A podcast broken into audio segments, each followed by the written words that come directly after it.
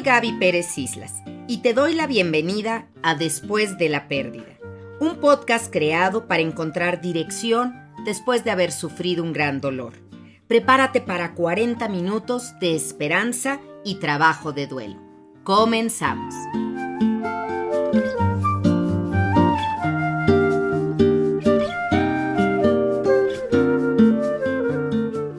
Hola, gracias por estar aquí. Me emociona un episodio más de este podcast en el que me he sentido tan a gusto, tan cercana de ustedes y además ya he recibido sus comentarios. De verdad, gracias por ponerme que se duermen escuchándome y que duermen más tranquilos, o que mi voz les da paz, o que han empezado a ver la pérdida de una manera diferente. Lo que yo más quiero es que saquemos a la pérdida del cajón de las tragedias porque si lo metemos ahí, si lo ponemos en ese compartimento llamado tragedia, a fuerza somos víctimas. Porque para que haya una tragedia tiene que haber una víctima. Y si soy víctima, no soy responsable. Y si no soy responsable, no sano. Tengo que salirme de la victimización, del pobre de mí, de la queja, de la lamentación, de lamerme las heridas, para pasarme al lado donde me responsabilice de este dolor que tengo no es mi culpa que yo lo tenga, yo no me lo generé, pero ahora es mío y tengo que hacer algo con él. Y en este episodio quiero hablarles acerca de las motivaciones para vivir. ¿Cuáles son los motivos que uno tiene en la vida para seguir adelante después de un gran dolor? Sin duda, sentimos que la vida se nos acabó, que ya no va a haber posibilidad de volver a ser feliz, que nada va a ser igual, que las cosas perdieron su sabor, las flores su olor, y no precisamente porque tengamos COVID, sino porque ya no tiene chiste, como que todo era más brillante, más sabroso, más disfrutable cuando estaba esa persona contigo. Sea quien sea que hayas perdido, tienes que preguntarte, ¿su paso por mi vida me engrandeció? Me hizo crecer, me hizo ser una mejor persona y ahora voy a ser la peor versión de mí. Voy a olvidar todo lo que me enseñó, todo lo que aprendí a su lado, todo lo que le imité, porque todos de verdad que pues somos un poco el resultado de las 10 personas más cercanas que tenemos. Te gusta cómo se viste alguien, lo imitas un poco, te gusta cómo habla, tomas sus frases, te gusta su estilo, lo adaptas y esa combinación te vuelves tú. Cuando la persona no está, es justo que nos olvidemos de todo lo que aprendimos a su lado, de todo el crecimiento que intentó darnos, de la seguridad, la autoestima, la alegría yo creo que no. Yo creo que ahí es el momento de demostrar lo que sabes. Como cuando el maestro se va, ¿no? Imagínense que estamos en prepa y estudiamos y tuvimos buenos maestros. Ese fue mi caso. Creo que tuve extraordinarios maestros en preparatoria que recuerdo con mucho cariño. Pero claro, cuando entras a la universidad, dejas de ver a los maestros. Pierdes el contacto. Rara vez revisas los apuntes pero sin embargo permearon en ti. Te acuerdas de ellos. Es cuando pones en práctica todo lo que te enseñaron. Ahí se demuestra, ni modo que te dé amnesia, que salgas de la prepa y ya no te acuerdes de nada y entres a la universidad borradito. No, ahí es donde tienes que demostrar que vienes bien formado. La pérdida es sin duda un gran desafío. La vida está pelando una respuesta de ti. A ver, ¿qué respuesta me vas a dar? ¿Qué vas a hacer con esto que te pasó? Que es la pregunta que siempre le hago a mis dolientes. Después de que me cuentan lo ocurrido y entonces seguramente lloran y se lamentan, mi pregunta es, ¿y qué vas a hacer con eso? Pues ¿cómo que voy a hacer con eso, Gaby? Pues ya te lo estoy contando. Pues llorar, pues no sé. Bueno, vamos a descubrirlo juntos. Para eso vienes a una terapia, para ponerte de acuerdo contigo y para que yo te alumbre un poquito el camino que tú tienes que recorrer.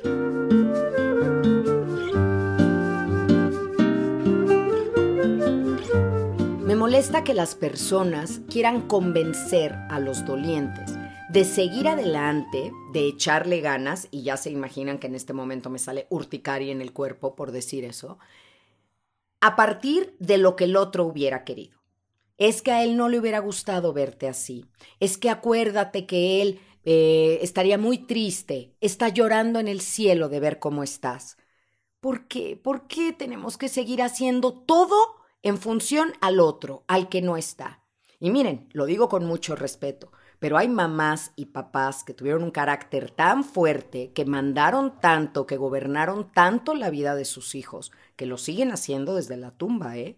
Y los hijos siguen haciendo exactamente todo así como lo dejó indicado la mamá o el papá. Y cada Navidad se va a comer el bacalao así como lo hacía la abuelita. Y lo que vamos a hacer el Día de las Madres es comer todos juntos como se hacía. Y vamos a seguir las tradiciones. Y nunca nos cuestionamos si yo quiero seguir con eso, si eso me gustaba.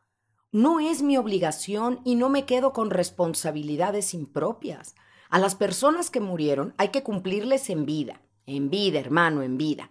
Así es donde tenemos que estar hacer lo que querían, platicar con ellos, seguir sus tradiciones, entender que era importante para ellos. Pero ¿en qué momento de mi adultez decido yo cuáles son mis tradiciones, mis nuevas costumbres, mi manera de hacer las cosas? Ya sé que esto suena a que estoy pidiendo que se liberen. Y sí, la verdad es que sí, porque aunque nos duela pensarlo, a veces la muerte nos libera de hacer cosas, la muerte de otros, desde luego. La muerte propia te libera de todo, te libera hasta de un cuerpo que seguramente ya no te funcionaba bien. Pero la muerte de alguien te libera de tener que seguir con ciertas formas, compromisos, estatutos, cosas implícitamente marcadas en una familia. No te sientas mal por eso. No te sientas mal por empezar a vivir tu vida, pero hazlo por ti. Vamos a ver qué motivaciones puede tener alguien para vivir. Y las vamos a poner en 10 puntos, si les parece bien. El punto número uno de la motivación siempre son los hijos. La persona que tiene hijos, todo mundo le va a decir, pero piensa en tus hijos, ahí están tus hijos, tienes que estar bien por tus hijos, es que acuérdate que tus hijos son lo primero y es correcto. O sea, tus hijos son tu descendencia. Tú los trajiste al mundo y son tu responsabilidad. Entonces, claro que son un motor para que te aguantes tu tristeza, te levantes y les des de merendar.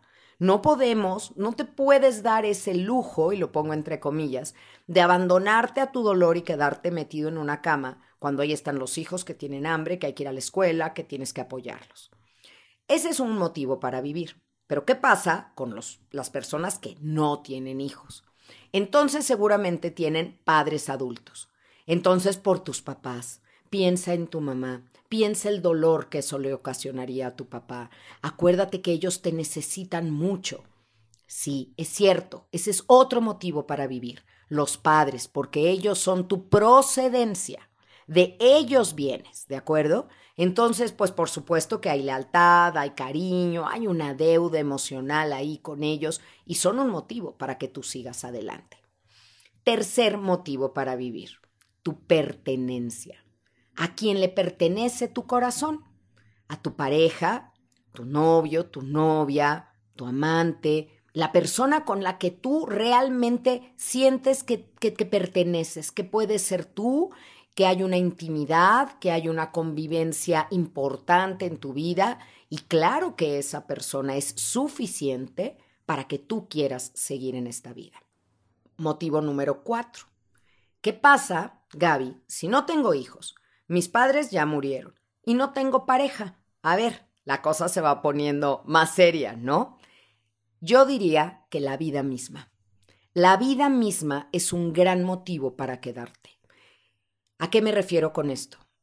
Respirar, cosa que hemos revalorado ahora enormemente y seguro me están escuchando muchos sobrevivientes del COVID esa sensación de ahogamiento, de tener una losa en el pecho, de no poder respirar, es terrible. Sientes que se te va la vida y te angustias porque la vida misma es un motivo para querer quedarte. Porque es la que conoces. Entonces quieres disfrutar más, quieres respirar, quieres comer, quieres eh, beber, quieres eh, ver a los tuyos, quieres seguir teniendo experiencias buenas.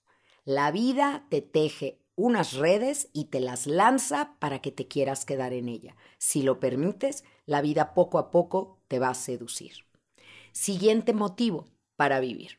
El siguiente motivo, el número 5, yo diría que es la naturaleza. la creación más hermosa de todo el universo. De verdad que ver el mar, ver las flores, no sé, ver un río, un bosque, un buen árbol, ¿no? Claro que esos son motivos. Son motivos porque es como la estética de la vida, la armonía, el cuadro perfecto, el arte, ahí visto. Yo creo que la naturaleza sana, sana y personas que están en duelo, que se van a algún lugar, eh, un, un, poquito como a un retiro o a una casa de campo, empiezan a sentirse mejor, alejados del asfalto, de las prisas.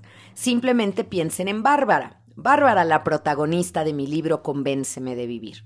Bárbara perdió a su esposo después de 60 años de matrimonio. No un matrimonio perfecto, ¿eh? Un matrimonio, pero para ella era bueno.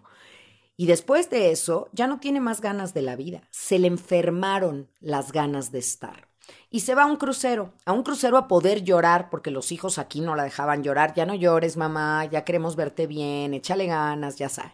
Entonces, se va a un crucero. Y ahí bueno, pasan muchas cosas que no les voy a spoilear la historia porque quiero que lo lean, convénceme de vivir. Pero se reconecta con la vida de muchas maneras y el mar es un protagonista en esta historia. Vamos al punto número 6.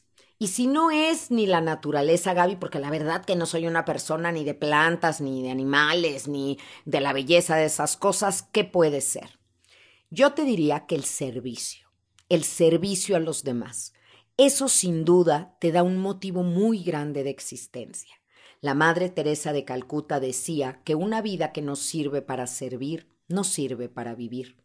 Y es bien bonito, de verdad, hacer algo por los demás. Desde dejar pasar a alguien en el súper porque trae menos cosas que tú, dejar eh, ayudar a alguien a cruzar una calle, a una vecina que viene cargando cosas, pues acompañarla al piso de arriba. Un pequeño detalle de gentileza, de decencia, digo yo, puede hacer la diferencia en la vida de una persona. Y si tú consagras tu vida todo el tiempo estar haciendo el bien para otros, lo vas a sentir. ¿eh? Mira, acaban de hacer un experimento social en el que le dieron dinero a dos grupos de personas. Vamos a suponer que eran seis mil dólares. Ok, estos seis mil dólares te los vas a gastar solo en ti. Es un dinero para que te lo gastes en ti. A eso le dijeron a un primer grupo. Y a un segundo grupo le dijeron, estos seis mil dólares va a ser dinero que lo vas a gastar en otros. En causas nobles, en hacer el bien. ¿A quién le duró más la felicidad? De ese dinero gastado. Al que compró algo y estuvo feliz en la tienda y feliz cuando se lo probó y feliz cuando lo estrenó y luego ya. O al otro que supo que hizo a lo mejor una donación importante, que le pagó la colegiatura a un niño, que le cambió la vida a una persona, pudo pagar el hospital de alguien. Híjole, eso ahorita es un tema muy sensible. Impagables, ¿no? Impagables los hospitales. Pero bueno, ¿a quién creen que le dura más la felicidad? Desde luego en el servicio, en el dar al otro. Simple y sencillamente a mí me cortaba muchísimo cuando yo me iba de viaje a dar una conferencia o algo. Y, ¿Qué quieres que te traiga, mijito? ¿Qué te traigo? Y mi esposo siempre ha sido de, a mí no me traigas nada. ¡Ay, qué mal humor! Me chocaba eso que me dijera y siempre le he traído algo, ¿eh? Y no me importaba que me dijera que no, porque a mí me hace feliz dar. También entiendo que es más rico el que menos necesita y no el que más tiene. Pero a mí me gusta dar, soy dadora y encuentro una gran felicidad en eso y no quiero que me la quiten. Entonces ahí está un motivo para vivir.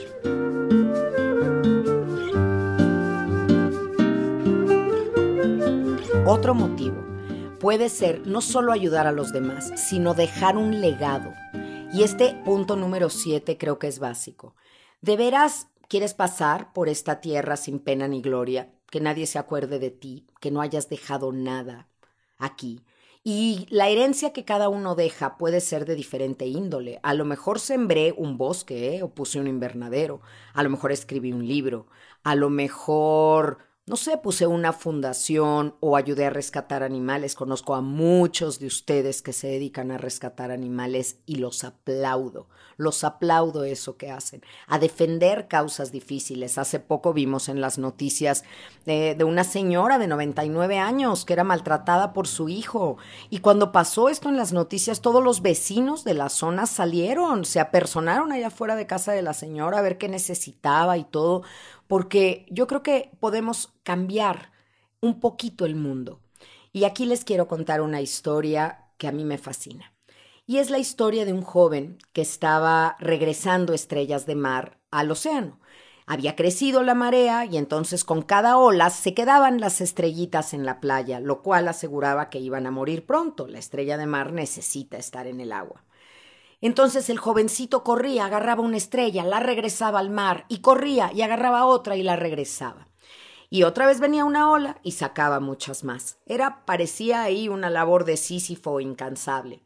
Y había un señor mayor, uno de estos hombres a los que la pérdida los ha cambiado, pero los ha cambiado para mal. Y estaba gruñendo y refunfuñando viéndolo. ¡Ay, este chavo! Mira este joven, no entiende, lo que está haciendo es inútil. ¿Qué caso tiene que esté aventando esto? ¡Ay, por favor! Ya no podía más el señor y se acerca y le dice, a ver, jovencito, ¿no te das cuenta que lo que estás haciendo no tiene sentido? Tú vas a regresar un al mar, viene una ola y saca veinte, y así estás y llevas dos horas haciendo esto desgastándote inútilmente. No tiene caso. Y entonces el joven, sin alterarse, levanta una estrellita de mar y se la muestra al señor y le dice, para esta, para esta sí tiene caso, y la regresa al mar.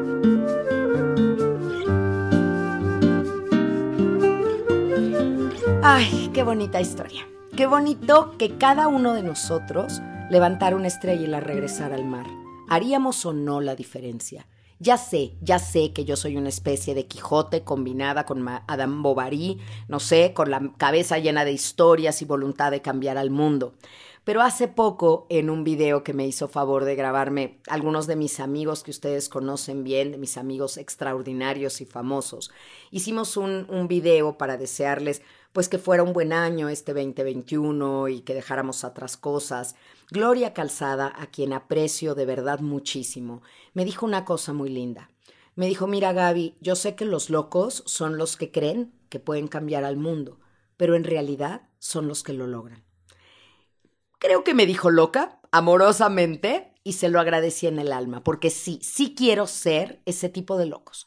Yo sí creo que aunque yo sea una, un granito de arena en la playa, sin mí la composición de esa playa cambia.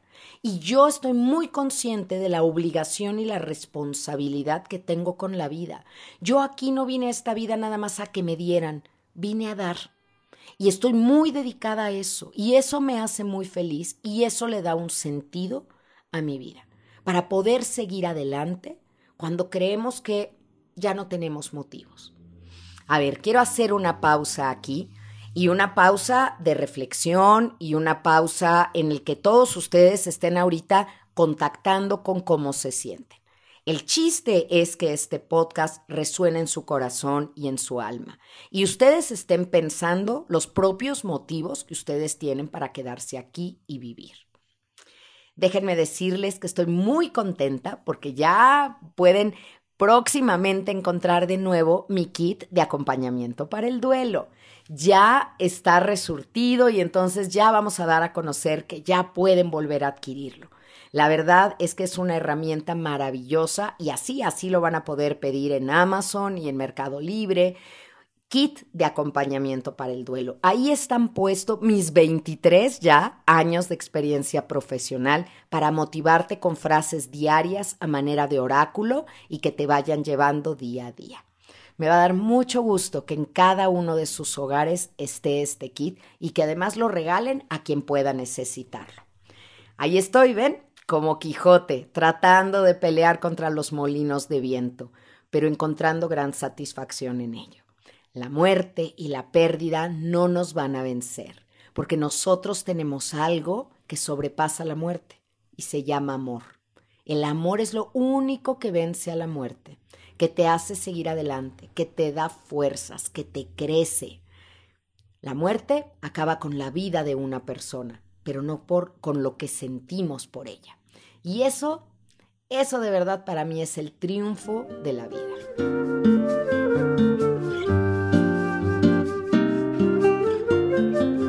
Vamos a seguir.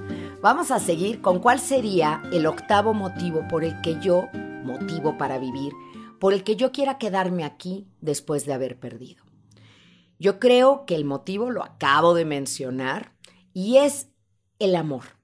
Y el amor, por favor, por favor, no me lo reduzcan a el amor a una pareja, el amor carnal, el amor a los hijos, el amor a la patria. Estoy hablando del amor en la extensión más grande que pueda ser, como esa fuerza vital, como esa energía que te mueve. El amor a darle una respuesta a las personas y a honrar la memoria de los que se fueron antes que tú. El amor por todo lo que haces, porque sin duda, amar todo lo que tienes hace que tu vida sea amable, sea amorosa. Odiar todo lo que tienes o haces hace que tu vida sea insoportable. Y eso lo haces tú, ¿eh? No lo hace tener el buen trabajo o tener la buena casa, sino tu actitud. Entonces, si hacemos del amor una actitud ante la vida, y si me interesa dar testimonio de cómo se vive la vida desde el amor, wow, yo creo que ese es un gran motivo para vivir. Motivos para hacer las cosas podemos tener muchos, algunos loables y algunos bajos y mezquinos, pero motivos para vivir es algo que tienes que pensarlo. Y ahí les va mi número 8. El número 8 para mí es el trabajo. Y me inspiro muchísimo, desde luego, en Víctor Frank, Víctor Emil Frank, el padre de la logoterapia, el autor del hombre en busca de sentido. Este hombre que no estuvo en uno ni en dos, en cinco campos de concentración, a quien le mataron a toda su familia, a su esposa, tenía muy poco tiempo de casado, sus padres, le quitaron sus estudios, sus libros, Creo que ya he hablado de él al decir que lo dejaron literalmente con su existencia desnuda. Pero Víctor Frank, que sobrevivió a estos campos de concentración y diseñó su terapia del sentido de la vida, decía que el trabajo era algo que le daba un para qué, que si a ellos, a los que estuvieron en el campo de concentración, no los hubieran sacado a trabajar a los campos, se hubieran muerto todos porque él decía que algunos los sacaban a probar las botas del ejército, entonces los ponían a correr todo el día. Imagínense, con el frío, con el hambre, con la desnutrición que tenían, pero el chiste era probar las botas, a ver cuánto aguantaban. Pero él lo veía como un trabajo. O ir a recoger papas, cultivar papas, y eso que era eh, sobre un terreno pues áspero, seco, todo, meter las manos, trabajar extenuante, pero había algo que hacer pónganse algo que hacer, mis dolientes. De verdad, a veces los tres primeros meses después de una pérdida se te va a entrar mititis. Tienes que ver los seguros, las cuentas de banco, dar de baja esto, lo otro. Tienes un para qué levantarte, porque es un trabajo. Pero cuando pasa esto, luego ya no sabes, no tienes a qué levantarte, genératelo. Genérate a qué te vas a parar hoy y ponte pequeñas tareas. Voy a sacar las cosas del closet ahora, voy a arreglar, voy a hacer más funcional mi alacena. Sabes, voy a empezar a trabajar algo de madera. Al fin voy a hacer esto que yo había planeado de acomodar los álbumes de fotografías viejos de mis padres. Ahora los voy a digitalizar todo. Ponte tareas, trabaja, porque el trabajo dignifica al hombre, pero sobre todo le da un sentido de vida.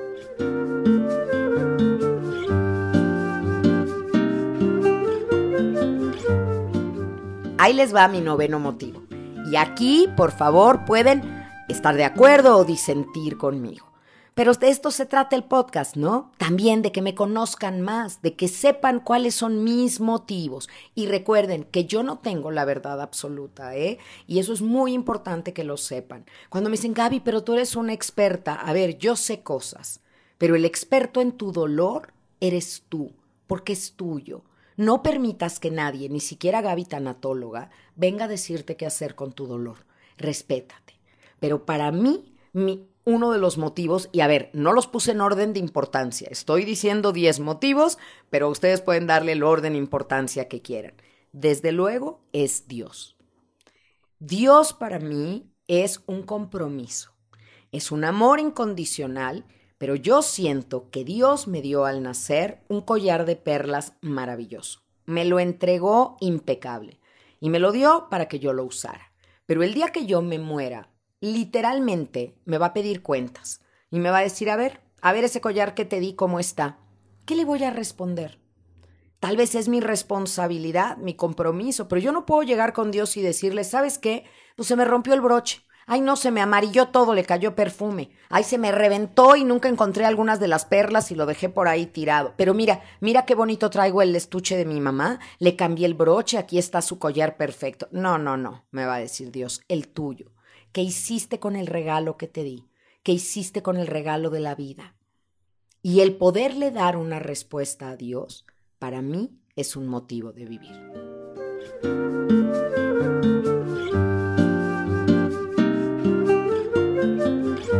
Y ahí les va el décimo de mis motivos para vivir.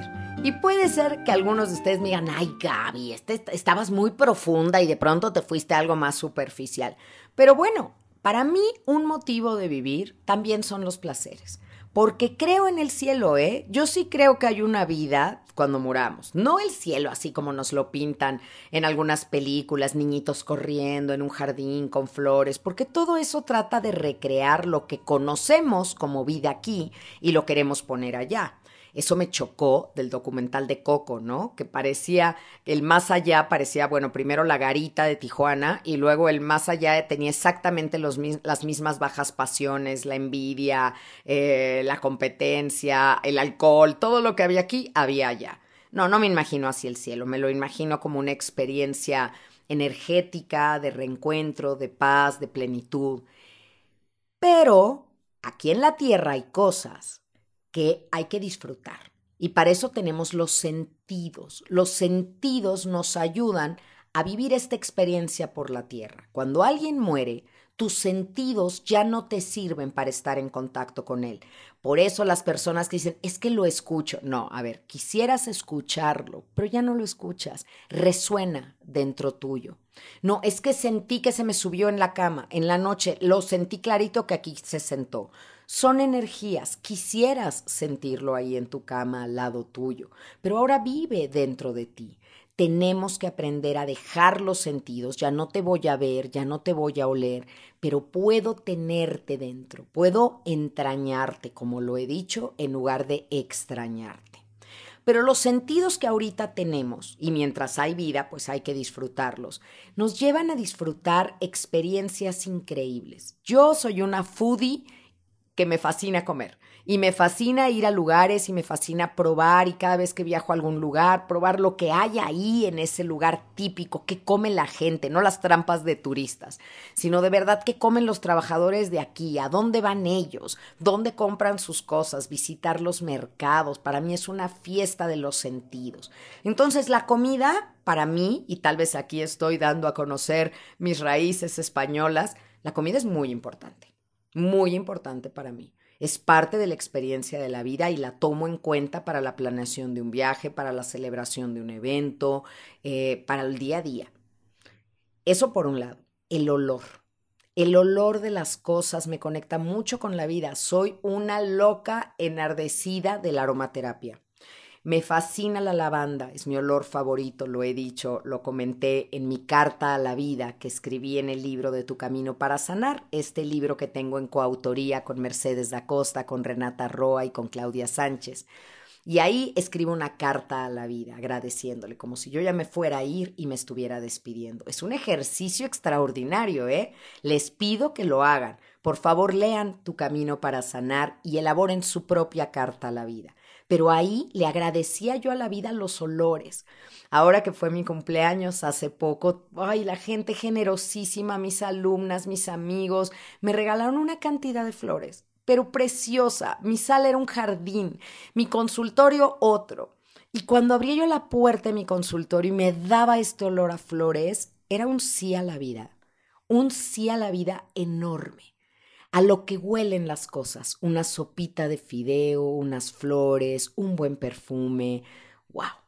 A veces, eh, y no me dejarán mentir los dolientes, hasta el humor que tiene una persona es importante y cómo extrañamos eso. Nos quejamos a veces en vida de entrar al cuarto de los hijos y por Dios ventilen, ¿a qué huele esto? Está encerradísimo. Y luego hay muchas mamás que no quieren sacar la ropa del closet o lavar la que está en la ropa sucia porque sigue oliendo a sus hijos o a su marido y quieren que no se le vaya el olor, porque los olores son entrañables para nosotros. El gusto, el olor, la vista. Me encanta ver en la televisión estos documentales de National Geographic, del mundo, y si ustedes vieran las cuentas que yo sigo en Instagram, todas tienen que ver con la naturaleza, los animales, ver ballenas, ver el mar, ver felinos, ver la selva. Todo lo que es estético a mis ojos me llena mucho el alma. El arte, ir a un museo, contemplar las obras, lo que ha sido capaz el ser humano. Eso eso para mí son razones de vivir. Lo que escuchas, ¿qué tal la música? ¿Qué tal la música? Algunos de ustedes me han preguntado justo por la música que hay en este podcast y les quiero contar de quién es. La música que escuchan al principio es de Álvaro Saldaña, un músico extraordinario. Él es un chico joven, creativo a más no poder, es músico, es compositor y bueno, tengo una historia increíble con él que si me permiten se las cuento. Pero cuando fue la presentación de mi libro, Convénceme de Vivir, decidimos hacerlo en un lugar hermoso, en el Museo de Memoria y Tolerancia. Nada más, pequeño detalle, que ni la editorial ni yo nos dimos cuenta que el día que escogimos, pues era el aniversario de Ayotzinapa, de unos, eh, una matanza que hubo aquí en México, por si alguien me, me escucha en el extranjero y no lo conoce, de unos alumnos normalistas desaparecidos, ya saben, entre comillas. Y es una fecha de dolor histórico para mi país pero no nos dimos cuenta de la fecha y el Museo de Memoria y Tolerancia está en el centro histórico. Así que Luz María Cetina, mi amiga querida, me iba a presentar el libro, estaba convocada muchísimos medios, muchísima gente, teníamos auditorio reservado lleno, es más, tuvimos que adaptar el lobby del, del museo para que cupiera más gente y le pedí a Álvaro que fuera a tocar que fuera a tocar en vivo para, para iniciar este, esta presentación del libro, porque hay una escena en la que Bárbara está en la cubierta del barco oyendo música, entrando en contacto con sus sentimientos y llorando. Y como Álvaro toca como Los Ángeles, entonces decidí que quería yo tenerlo ahí. Pero empieza la manifestación por la tarde, empiezan las marchas, la marcha se sale de control, empiezan a romper cristales de los edificios cercanos, a hacer pintas, destrozo y medio. Mis alumnas, por ejemplo, que habían tenido la precaución de irse muy temprano al lugar, pues habían comido en un hotel cercano y acabaron abajo de las mesas, literal, de cómo se pusieron las pedradas para romper cristales y Álvaro, que es todo pacífico y zen, venía caminando por reformas, estaba cruzando para llegar al lugar donde era. Y tuvo que atravesar, de verdad, en medio de una turba de gente golpeándose, bueno, todo. Y él pasó por ahí y venía con su flauta en la mano, una flauta que creo que yo, yo creo que todos sus ahorros estaban invertidos en ella. Y decía, desde luego esto no va a ser un arma para defenderme y además él nunca lo haría porque es cero agresivo pero decía, ojalá no le pase nada a mi flauta. No venía pensando en él, venía pensando en la flauta, pero de verdad parecía que la vida le abrió camino para que pasara en medio de esa gente. Cuando lo vi llegar dije, ¿cómo lo lograste? ¿Cómo pudiste llegar si está imposible el paso, está cerrado a, a los vehículos y todo? Pues llegó.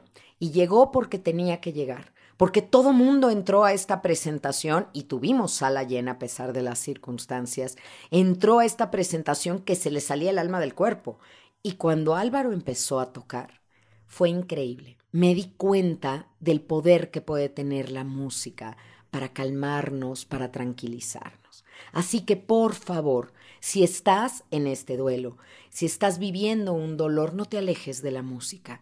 Deja que todo su poder sanador entre, entre por tus oídos, penetre en ti, deja que vibre en tu corazón. Y ahí estaremos con casi todos los sentidos, me falta el tacto, ¿no? Y el tacto para mí también es un motivo de vivir. Tengo a Lara, y ustedes lo saben bien, quien me sigue, Lara es mi perra, es una San Bernardo de cuatro años, una cosa preciosa.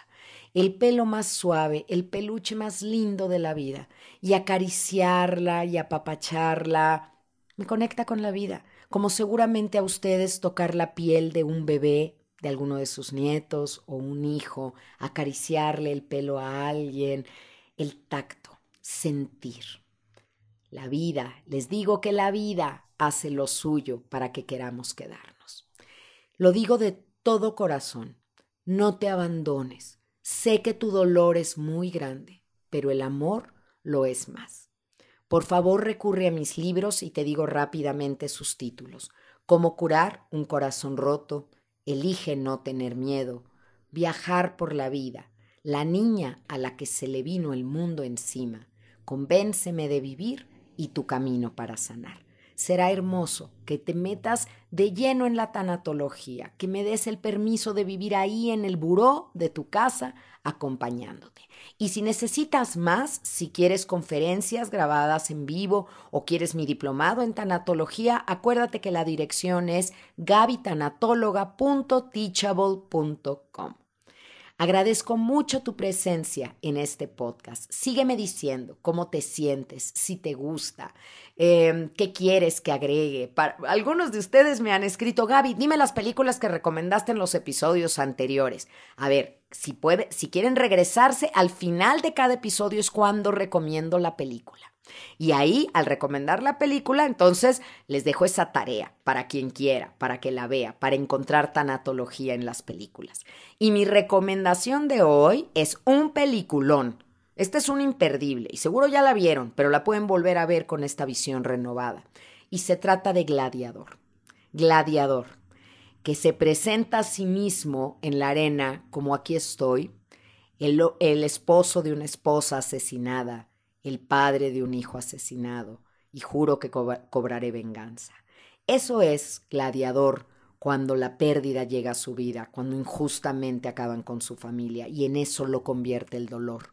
Pero al final, y no voy a contar la historia porque ustedes tienen que ver todo lo que pasa y cómo va pasando las etapas de duelo y cómo canaliza el enojo y cómo encuentra en el servicio a su patria un nuevo sentido. Y entonces, cuando muere, y ya dije lo que no tendría que haber dicho, perdónenme por el spoiler, pero al final piden, honrenlo, es un soldado de Roma. Ahora ya es un soldado de Roma, ya no es un hombre doliente y un hombre en deseo de venganza, es alguien grande, alguien que trascendió. Gladiador. No dejen de verla. Y también gracias a todos los que me han escrito para sugerirme películas. Espero que mi día tenga más horas para poder verlas y poder seguirles recomendando esta sección que sé que les gusta. Tenemos que tener nuevos ojos para las pérdidas de siempre. Ser un nuevo yo, un yo que me crezca ante esto que pasó. ¿Quién eres tú hoy? ¿En qué te has convertido? ¿Y cuáles son tus motivos para seguir en la vida. Me encantará saberlo. Así que gracias, gracias por seguir este podcast, por estar cercanos. Ya saben que es un episodio semanal y también que me encuentran en todas mis redes sociales como arroba. Síganme, denme su opinión y sigamos juntos. Nos escuchamos muy pronto.